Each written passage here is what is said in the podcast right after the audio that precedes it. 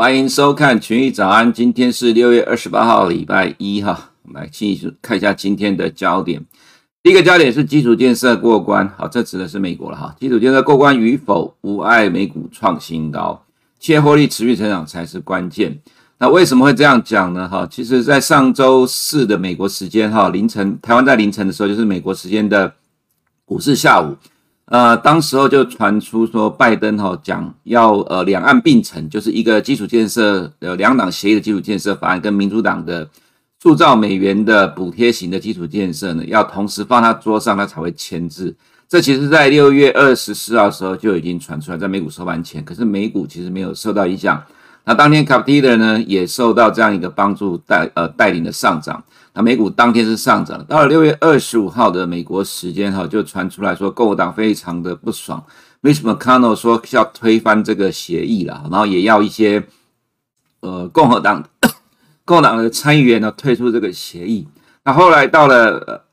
周日的时候了哈，尤其到今天凌晨的时候呢，呃至少有三个参议员呢，就是共和党的参议员说，呃这个。拜登承诺了哈，保证不会要两岸并存啊，就是说只要有基础建设通过协议的话，就会签字哈。那这个情况其实你可以看到三天的时间了哈，从上周四到周末哦，三到四天的时间，在基础协呃基础建设协议这一块呢变来变去。那变来变去的结果，在前两天六月二十四跟六十六月二十五号的时候，它其实并没有对美国股市产生太太大的影响，甚至基本上完全是没有什么影响，因为。呃，即使有变数了哈，但是卡普提的也是能够涨，相关基础建设相关的股票也能够涨。但到了礼拜五的时候呢，却是由 Nike 的股价大涨，因为 Nike 在六月二十四号盘后公布财报是优于市场预期，所以礼拜五呢股价大涨了十五%，带动了道琼继续的上涨。那我们在上周也提到说哈，纳斯达创新高之后，接下来 S&P 五百就会创新高，再来就是道琼会创新高。呃，道琼是还没创新高，不过接下来道琼应该。也会跟上创新高，就上周五道琼大涨两百多点，好，所以第一个焦点，基础建设过关与否，无碍美股创新高了哈，企业获利持续成长才是关键。那么第二点呢，Nike 财报加大涨十五点五三 percent，美股进入财报期的乐观走势，其实这两点是同样一点，我们只是要跟投资人强调说哈，不管这个基础建设法案，呃，这个在呃五千七百九十亿美元基础建设法案在美国国会到底会不会过关呢？其实对于现在的美股三大指数来讲，影响都有限哈，因为毕竟基础建设这一块呢，在美股三大指数里面，纳斯达克跟 S&P 五面来讲，其实占的比重非常的低。即使是在道琼里面，道琼里面大概真正受惠的也只有卡普提的而已哈，其他的相关的公司有限的哈。所以其实基础建设有没有过关，即使真的万一有变数的话，其实对三大指数影响也不大啊。如果有的话，就是正面的帮助。那这样重点在于说哈，呃，企业财报的问题。好，比如说上周四的盘后公布了这个 Nike 的盘后财报，大涨十五%，在晚上果然六月呃礼拜五的晚上呢，呃股价也大涨，带动了道琼上涨。那我们在六月十七号 FOMC 之前哈就已经提过。FOMC 之后将由美国的第二季的财报来主导美股的走势。其实，在上周五的 Nike 就是一个非常好的示范哦，带头带领的美股的大涨。而道琼的这一块，那纳斯达在上周的时候呢，其实因为先涨了，所以在上周五反而是下跌了哈。其实这就是轮动啦，纳斯达先创新高，带动 S&P 五百再创新高，那么接下来就是由道琼指数跟着涨，所以这三大指数轮动，所以我们一直在说。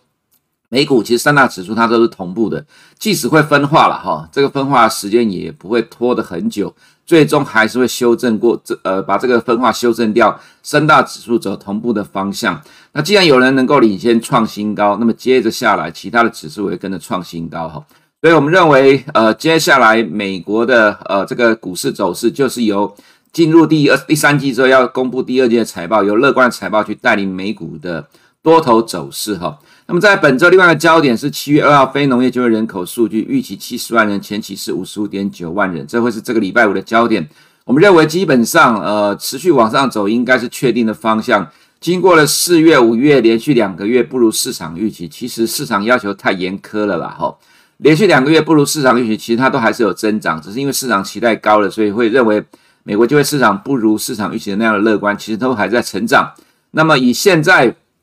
美国有很多的州，超过二十五个州，呃，退出了失业补贴情况之下，其实在下半年，美国的就业情况当然一定是越来越好的情况了哈。所以其实我们并不会对四五月就业数据太过于放大解读，但是它却对于 FED 来讲是非常好延缓升息的一个理由哈。所以这代表的是现在美股的多头有很多各式各方呃各方面的利多支撑了，好多支撑的美股继续的在往上走。那么再来是其他的部分呢？新市场先升息，美元会贬值啊、哦。会提到这一点的原因，是因为呃，在我们台湾呢，哈，有一些呃不同的声音说哈，呃，新市场已经先升值了，所以呃，美元不会升值了哈。其实我们呃看到这个消息，看到这样的说法，觉得有点啼笑皆非了哈。等下会看到呃几个状况来跟各位呃投资人做个分析哦。再就美国的最高法院支持豁免升值燃料配额哈，原油上周五再创新高。玉米、黄豆反而大跌哈，等一下也会做个说明。再就是台积电头版新闻利多哈，上周五了哈，媒体做了很大。今日报我们上周就提到了，盘前我们说哈，其实全市场的法人了哈，不要说一般投资人，法人全都知道台积电在明年要调涨代工价格。联电其实在今年几乎每隔一个月就调涨一次代工价格，五月、七月、九月都调涨代工价格，全市场的机构投资人。法人都知道了啦，所以这个新闻不会变成是大利多。上周五台积电股价开高走低，收收小涨一块钱了，这就印证了我们所讲的一个状况。其实全市场都知道了利多不是利多啦，你必须要等待现在的市场筹码调整完，等待外资什么时候愿意回头来买，其实股价才会动啊。不然你现在这个状况来看。呃，至少你可以看到说哈，上周五的台积电在台湾本尊的部分还能够小涨一块，但是 ADR 还下跌，就代表其实国际的机构投资人其实对这个东西并不买账，所以现在的台股应该还会维持过去一个多月的状况啊，哈，就是航运跟船产其他在撑指数。那么进入今天的其他的部分呢，哈，就是来看几个呃图来证实哦，我们刚才前面所提到，第一个是美国的企业获利哈，我们看到美国的企业获利呢，呃，在近期来看，哈，呃，这个是单季的，呃，每一季每一季的企业获利的绝对数据，哈。那美国企业获利在二零二零年第三季已经创历史新高了，就是在这个点，哈。那在去，呃，今年的第一季成长了二十八点零九 percent Y O Y，哈，就是在这个地方续创新高。二零二一年的第二季展望乐观的，哈，这个是绝对金额单季的企业获利。那么到了第一季的话是二点二兆美元，这个是美国全体的公司企业获利，不是上市公司，不是 S&P 五百，不是道琼，呃，意思是指说包含了这些三大指数的成分股里面之外，然后另外以外的像 Russell 两千、三千的成分股，反正就是美国所有的公司企业获利在去呃今年的第一季已经创了历史新高，在去年第三季就创历史新高，第四季稍微下滑一点，第一季再创新高。那么以现在来看，哈，现在一般的预期，呃，第二季哈，呃，这个企业获利成长会成长五十五点一八个 percent 的情况之下，那我们回到刚刚这张图来看，哈，我们可以看到第一，呃，第一季的话呢是在成长五十 percent，这是呃，呃，这个是全美的企业获利。那么上这张图是 S&P 五百的成分股的企业获利，所以如果说从这个角度来看，今年的第二季美国企业获利的成长应该是会继续创新高。那么在持续创新高的亮丽的企业获利成长的带动之下，当然对于美股的多头走势就是一个强劲的支撑了哈，去带动企业获利成长。所以现在来看呢哈，上周五所公布的 Nike 的财报呢，对于美国的美国美国股市的多头来看，绝对是一个非常正面的示范哈。那么在这个礼拜，这礼拜呢有这个美光公布财报了，其实呃目前的公司还不多了，但陆陆续续开始有进入七月之后。尤其是七月的第二周开始，美国的大型银行股打头阵，开始要公布财报，这个部分呢，会对呃美股来讲带来正面的帮助了哈。虽然银行股之前 Jamie Dimon 就是摩根大通的呢，已经先调降第二季的数据了啦哈。不过先调降是好事，那如果接下来先呃公布的数据比调降之后的数据来得好，那反而股价也会涨哦。这其实是美国投美国的企业经常用来操纵股价的手法啦。那么再来就是本周了哈。本周 Fed 的官员谈话比上个礼拜少很多了，而且这个礼拜有重复的，像 Barkin 跟 Bostic 是重复出现的。那 John Williams 呢？呃，鸽派的部分在今天晚上九点就会谈话了哈。其实基本上我们认为现在还是偏向呃乐观的走势，也就是 Fed 官员的谈话，鸽派的会被接会被接受了哈，鹰派的就放一边，在呃只有债市跟汇市会去反映的哈，股市不会去反映这个部分。那么再来就是。上周五晚上公布的美国核心 PCE 指数，哈，年增率预期是三点四，实际也是三点四啊，前期三点一。那么月增率预期是零点六，实际是零点五了哈。那这个数据让一些呃市场的解读说，美国的通膨见顶了哈。那没有想象中来的那么紧张哦。所以在上周五这数据公布完之后，美元跌下来，黄金上涨哈。不到收盘又回到原点了。我们要讲就是说，其实很多投资人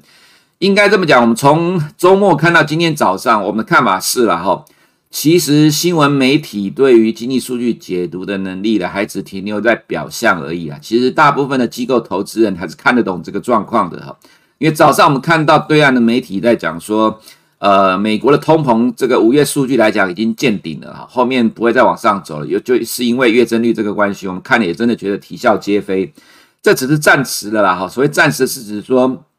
这个预期跟呃市场差一点点，它并不代表它是见顶，而只是。第一个问题就在经济学家的预估中位值，那有人可能估计的很高，但是其实实际上来讲，这个并不代表只是纯粹预期的差距而已。再来，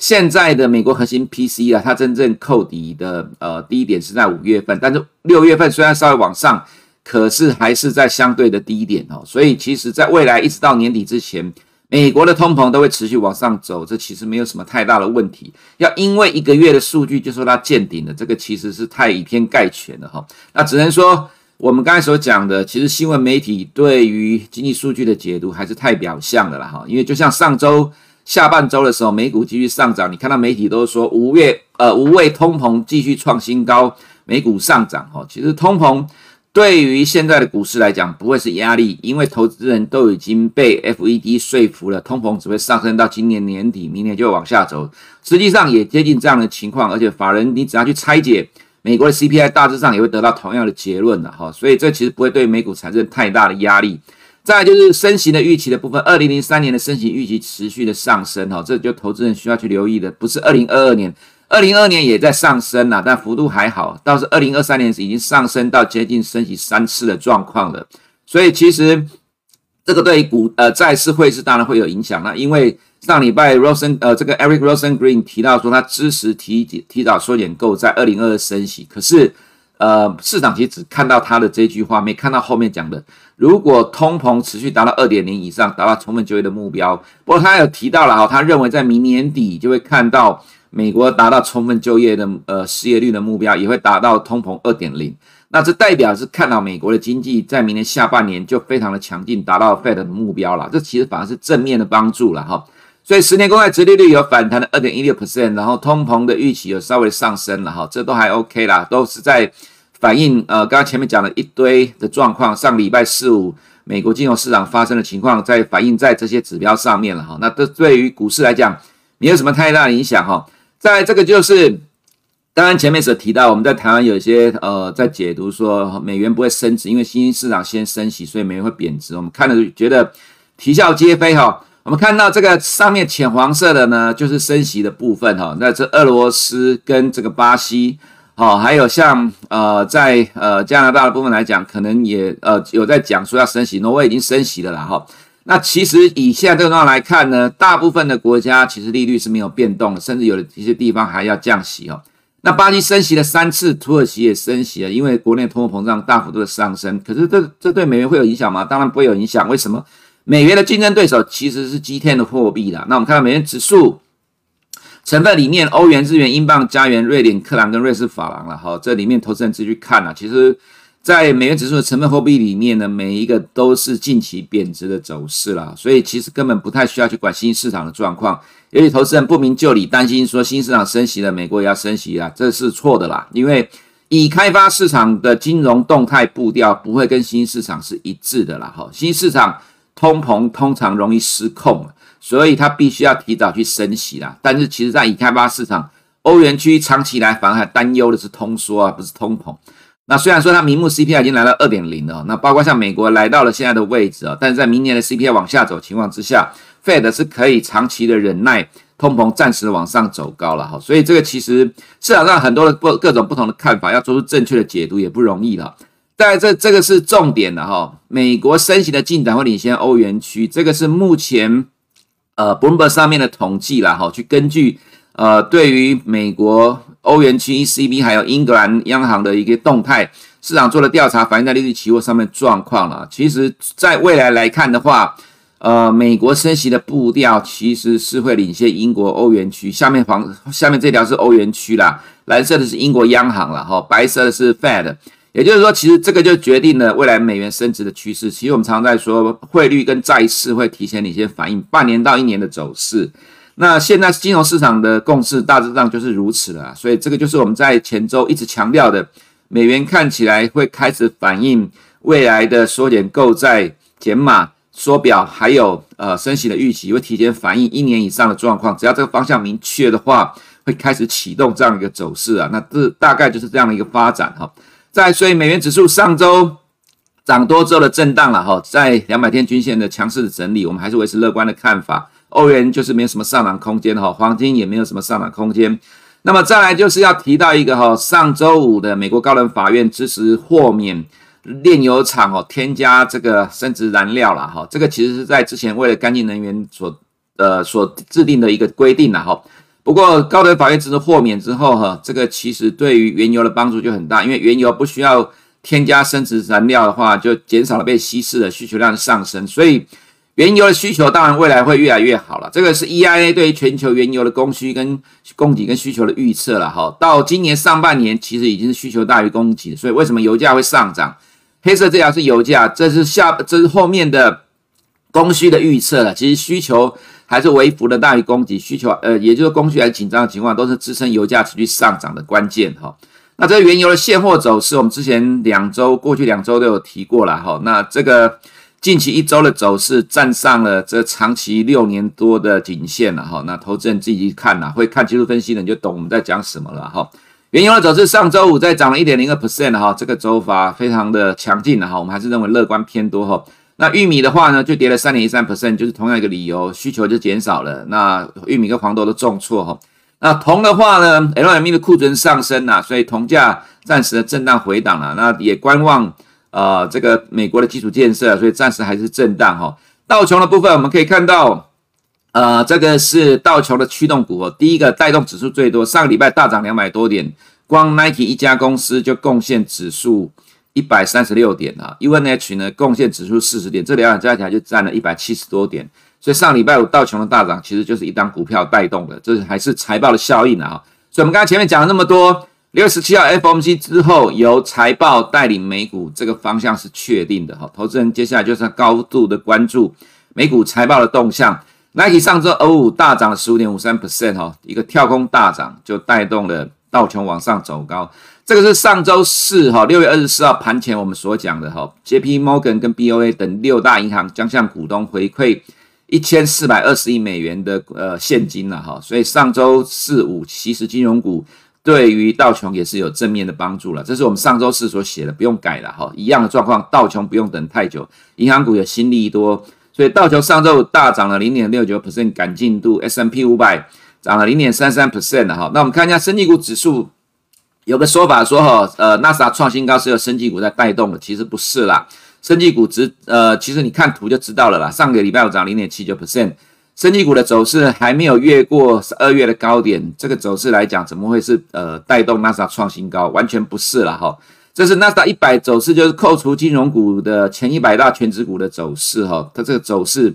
跟纳斯达一百呃跟纳斯达比较起来，我不知道投资人你看得懂看不懂哪个比较强啊？这个纳斯达一百走势比较强。为什么呢？因为你只要懂技术分析就知道，从角度的状况来看呢，哈，纳斯达一百的角度是比纳斯达角度还要来得陡一点，这是代表就是说，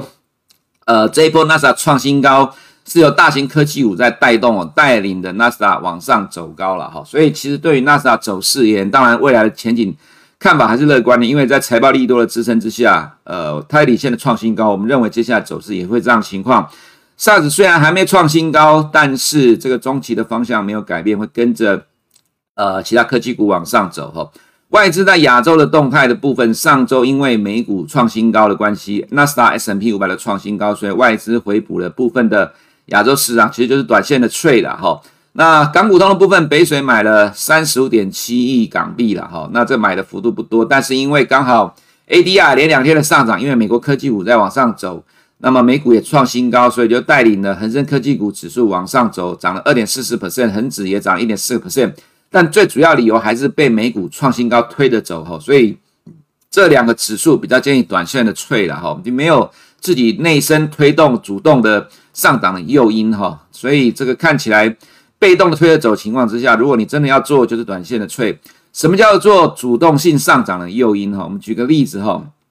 这个是 A 股了哈。我们可以看到上个礼拜五的 A 股呢，外资买超一百四十一亿人民币啦，这个是睽违一个月之后哦。你可以看到上一次买超一百亿是在五月二十七号，这一个月来没有买超超过一百亿的，那为什么会有这个状况呢？那道琼在呃美股在礼拜呃上周三四五，纳斯达先创新高，后面跟着 S M P 五百创新高，外资才跟着买 A 股哦。这个其实也是被动式的买盘，意思是指说看到美股创新高来催。新兴市场的买盘，什么叫做主动性的买盘？哈，它不用看美股创新高就有买盘，自己要买自己的市场。这个像什么？二零一七年宣布 A 股纳入新兴市场指数之后，外资要在第一年跟第二年的不断的买超建立部位。所以你看到二零一八年，呃，A 五十在三月贸易战之前就一路的一直涨，虽然后面因为贸易战跌下来，可是外资不停的买，但是被内资卖下去。二零一九年的前半段也是一样哈，外资一直不停的买，把 A 股买上去。但是现在外资不买了，原因是什么？因为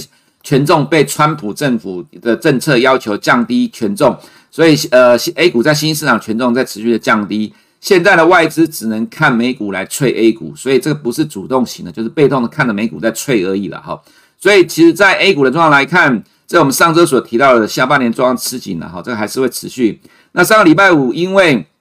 外资大买了一百四十一亿啊，所以带动金融股反弹，A 五十也反弹了。那刚好如果说从现行的角度来看呢，哈，刚好都是在两百天线守住了，有多头抵抗了哈。不过外资才是决定这个 A 五十的多头走势，呃，就是说这个上涨走势能够维持多久。我不讲多头，原因是这还只是反弹而已了哈。那能走多久，完全看外资的动态。如果外资没有继续买超，你可以看到像过去的这几个大长红，这是金融股走势哈。这几个大长都是内资拉了，拉完之后就撒由那拉再见了哈，原因就只是在护盘而已。但是因为世界状况很差，所以现在外资在拉抬，能持续才是重点。如果外资不持续拉抬的话，这个涨势也不会持续了哈。A 五十的走势完全看金融股，原因是因为金融股占整个指数权重三十八 percent，如果金融股动不了的话，A 五十是不会有大行情的。你要了解这个状况了，所以我们还是认为。呃，美股不断的创新高，你也许可以去短线个脆，但是就是跟着美股走而已，千万不要认为会有大多头走势了哈，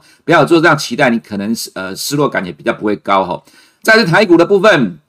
呃，我们可以看到哈，这个是加权指数的驱动股了哈。为什么要看驱动股？你才才会了解台股的结构哈。上个礼拜五呢，带动指数最多的两档股票是万海跟长荣啦，那还是航运股。那台积电虽然有了哈涨，带动指数涨了八点五三五八点五三点，原因是它在涨一块钱，可是开盘的时候它大概涨了九块钱，收盘只有涨一块钱，开高走低收小涨，原因就是它那个利多其实市场都知道了，但是买方现在不买账了，所以其实现在的台积电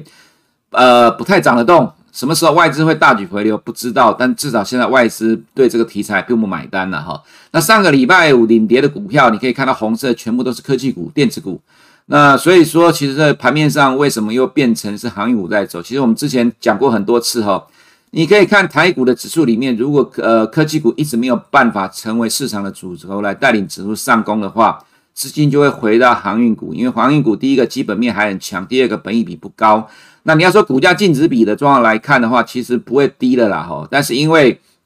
呃，目前全球这些航运厂商里面来讲，只有台湾的长荣跟万海、阳明哈是纯粹的货柜股啊，所以它其实变成相对上来讲，市场愿意给比较高的本金比啊，所以就变成买盘一直持续的进来，也拉得动。那另外一个当然不能只靠航运股了哈，科技股涨不动，就买盘进来买金融股，当然也跟。上周的下半周，美国金融股开始走强，多少有点关系了。所以在目前这个情况之下，资金如果科技股持续没办法有起色的话，资金就会持续在科技股以外的权值股轮动，去撑住指数往上走。上周五的道琼大涨，那对于今天台湾相关的呃产业或个股来讲，也是也会是正面的帮助。那科技股只是震荡而已，只是说其实对于今天台股来看，科技股可能也不会有什么明显的表现了哈，还是以盘待变在。等待时机，什么时机？外资的机构投资人愿意开始进场，觉得说现在科技股已经差不多本益偏低了，等传产股涨太多了要买，这个时候股价才会动。不然如果照这个情况来讲，可能也只要等到七月中之后，法说才有可能带动科技股上涨哈。